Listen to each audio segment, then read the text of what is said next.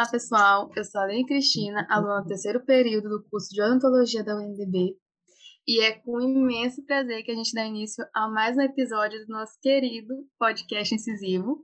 Hoje eu vou estar apresentando de novo com a minha dupla, minha amada Silma Gomes. E a gente vai trazer uma convidada top hoje para vocês, maravilhosa, que a Silma vai apresentar agora.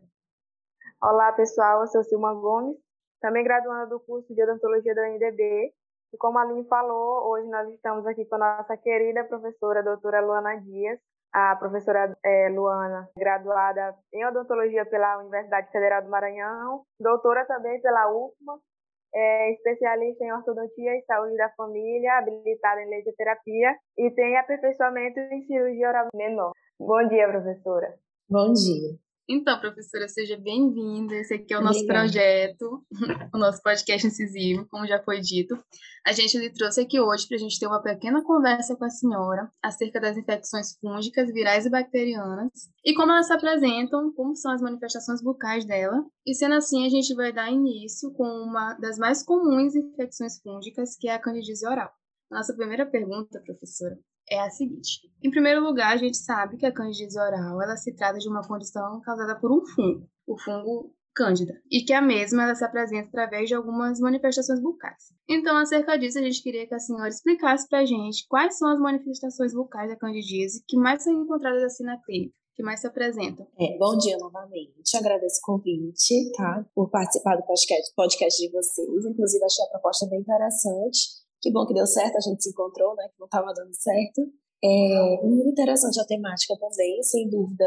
A candidíase é uma das infecções bucais que a gente encontra com frequência na, na clínica. Vale ressaltar que ela aparece muito, não só em adulto, mas principalmente em criança. A gente também tem uma alta frequência em crianças, né? E aí os primeiros sinais que a gente encontra é, são quais? Lembrando que a candidíase é uma lesão branca, ela é considerada uma lesão branca ela tem algumas manifestações. A gente tem ela em formato de placa e às vezes a gente encontra uma candidíase com uma característica mais erosiva, né? Então, é, sempre que a gente encontra uma placa esbranquiçada na cavidade oral, a gente sempre pede para os alunos fazerem um chamado diagnóstico diferencial e uma manobra semiotécnica que é a raspagem, que é envolver o dedo numa gase e fazer a raspagem daquela placa. Se desprender, a gente confirma o nosso diagnóstico de cândida, porque a cândida é uma placa que desprende. Então, como característica clínica a gente encontra uma placa branca, às vezes amarelada, porque vai depositando também a pigmentação da, da própria alimentação. A gente encontra um paciente, às vezes, com dor e ardor bucal, se a gente encontra uma candida mais avançada.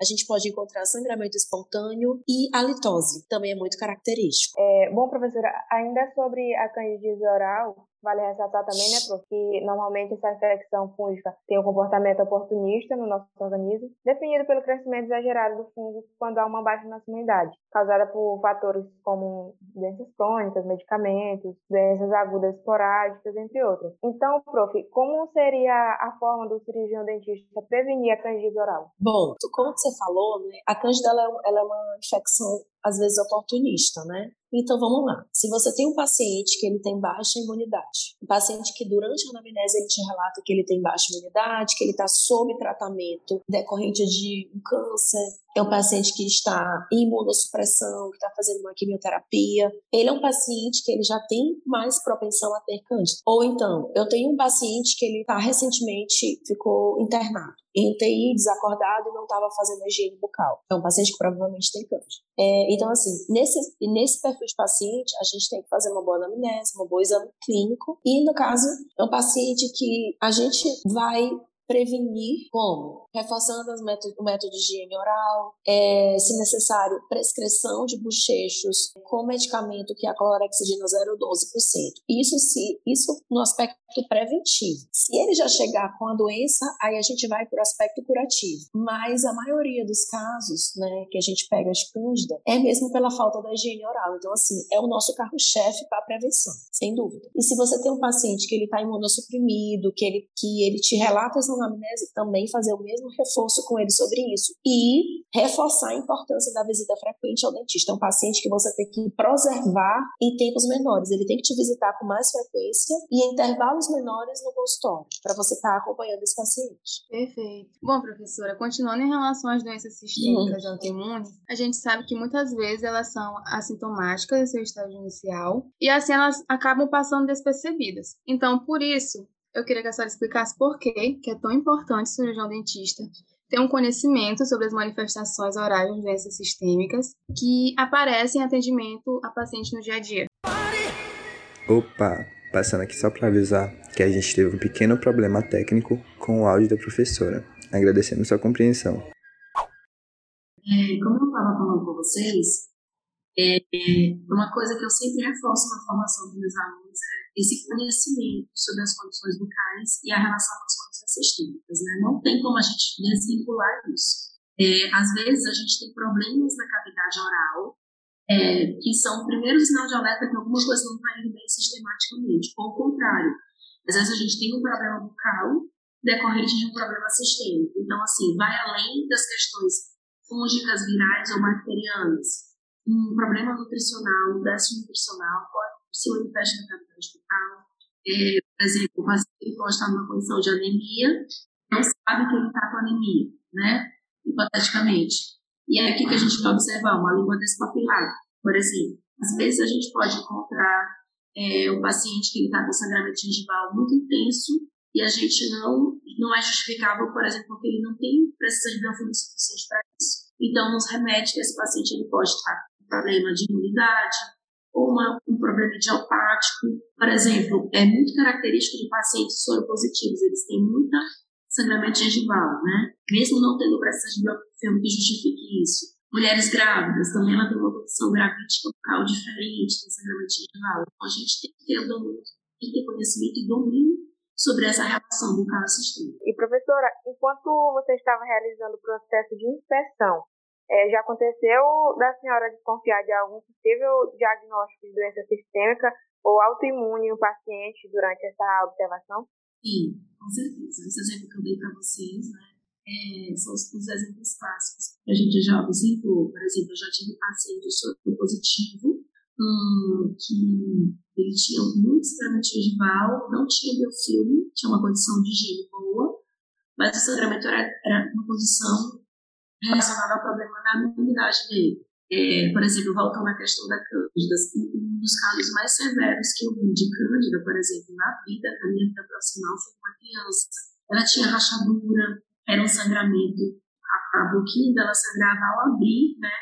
Porque ela tinha uma Cândida já muito, como é que posso falar, espalhada, né? Pelo, por toda a cavidade oral dela. Ela tinha uma cândida local, tinha um déficit nutricional também, então ela já tinha, ela tinha uma janela de oportunidade para instalação da cândida, né? A falta de higiene oral e, e, o déficit nutricional. Então, assim, durante a inspeção, a gente às vezes encontra pacientes com lesões orais, estomatites, língua despapilada, a própria a herpes bucal, né, uma manifestação de uma condição às vezes autoimune, baixa imunidade, é, embora seja uma infecção viral, é, pacientes com aftas recorrentes, né? Então, tudo que a gente vai observando na expressão decorrente de problemas, né, às vezes de condições sistêmicas. Não? Eu ia fazer uma pergunta acerca disso. Para a senhora, trazendo para sua experiência clínica, eu ia lhe perguntar quais são as doenças sistêmicas que mais aparecem para a senhora, assim, que a senhora mais viu na sua prática clínica. É, acho que não só doenças, né? Mas o que a gente mais observa hoje é cada vez mais os nossos pacientes, eles, a gente sabe que a gente está vivendo uma era, uma década, em que as pessoas elas estão muito comprometidas emocional, psicológico, né? Então, assim, a gente cada vez mais tem observado na cavidade bucal essas condições, esse reflexo, digamos assim, esse reflexo, né? Então, a gente encontra paciente com mordiscamento, paciente com muita afta, herpes recorrente, né, conta de dose. Eu acho que na minha prática tem, eu tenho visto muito isso, né? Pacientes com, com lesões bucais, paciente com quelite, né? Às vezes condições sistêmicas, mas relacionadas também à, vida laboral, às atividades que ele, ele tem desenvolvido, mucosites. Né? Então, sem dúvida, são as condições que a gente mais observa. Gente sabe que os sinais orais da sífilis, né, pro, é, geralmente eles são variados e eles podem aparecer em qualquer parte da boca. Então, a gente queria que a senhora respondesse para a gente quais são os sinais mais característicos da sífilis, quais os cuidados para o tratamento odontológico de pacientes com sífilis. Primeira coisa, a sífilis ela amadece tudo, né? Mas é, a gente sabe que existe a transmissibilidade no filho, certo? Que nem sempre acontece, mas às vezes acontece. É, então, quando a gente encontra é, uma criança sifilítica, às vezes ela nem sabe que ela é sifilítica a mãe nem sabe que ela é uma criança sifilítica, né? Então, o primeiro sinal clínico que a gente vai observar é o dente com formato de amora, ou dente de Hudson, chama. É, é um sinal patognomônico que a gente chama, da criança sifilítica. Então, quais são os cuidados? Manter higiene oral, é uma criança que ela tem que receber sempre orientação, bem acompanhada por médico dentista, certo? A mãe, adulto sifilítico, é orientação para que eles façam sempre é, façam um, ele tem que se preservar durante as relações sexuais, não só pela via genital, mas principalmente pela via oral, que é um dos principais meios de transmissão, e sem contar que é, o paciente tem que estar atento sobre a questão do câncer de boca. Então, uma das etiologias do câncer bucal é a questão é, da falta de proteção do sexo, do sexo oral. A gente tem que fazer essa orientação e reforçar as medidas de higiene bucal. E o, o acompanhamento né? E a visita frequente ao dentista. Bom, professora, só mais uma perguntinha, nossa última perguntinha desse episódio. Agora falando sobre a herpes. A gente sabe que o tipo de herpes que é mais relacionado com o aparecimento de lesões no lábio é a herpes do tipo 1, né? E que seus sintomas se iniciam com formigamento no lábio, depois há o surgimento das bolhas e só por fim a presença da ferida e irritação. Então, sendo assim, professora, como deve ser a correta,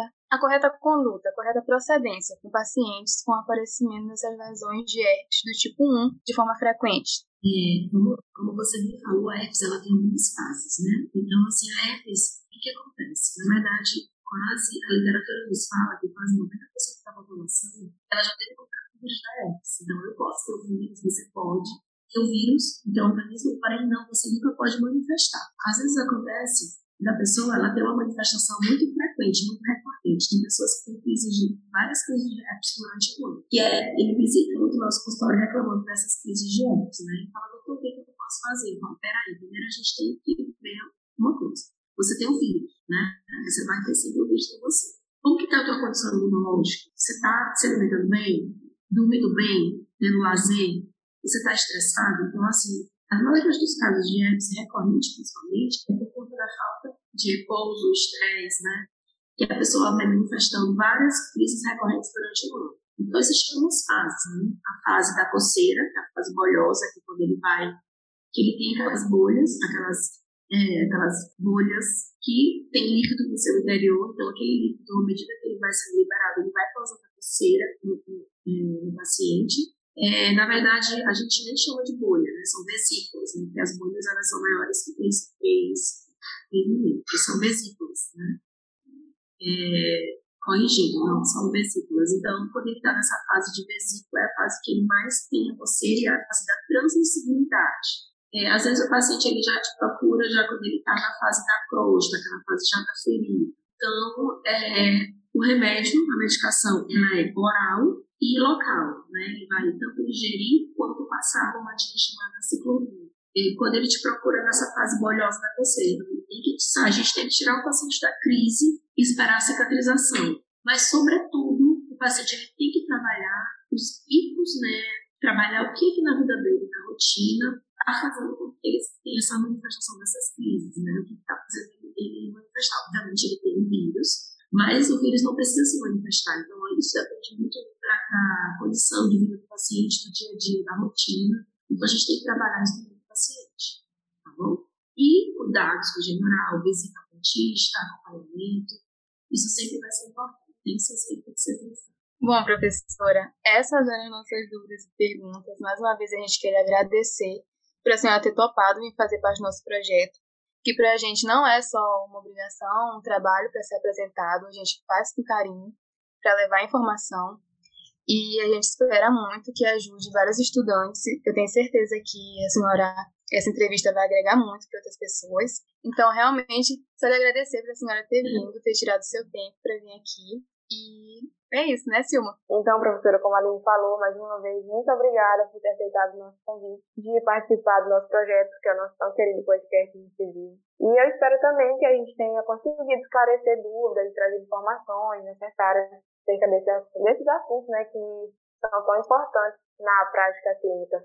Então, professora, muito obrigada mais uma vez. Até mais, bom dia. Espero que a senhora apareça aqui de novo nos próximos sim, períodos. Sim, com certeza. que agradeço tá, o convite, achei muito legal a iniciativa e o trabalho de vocês, tá bom? Adorei o bate-papo, gente. Tchau, tchau. Tchau.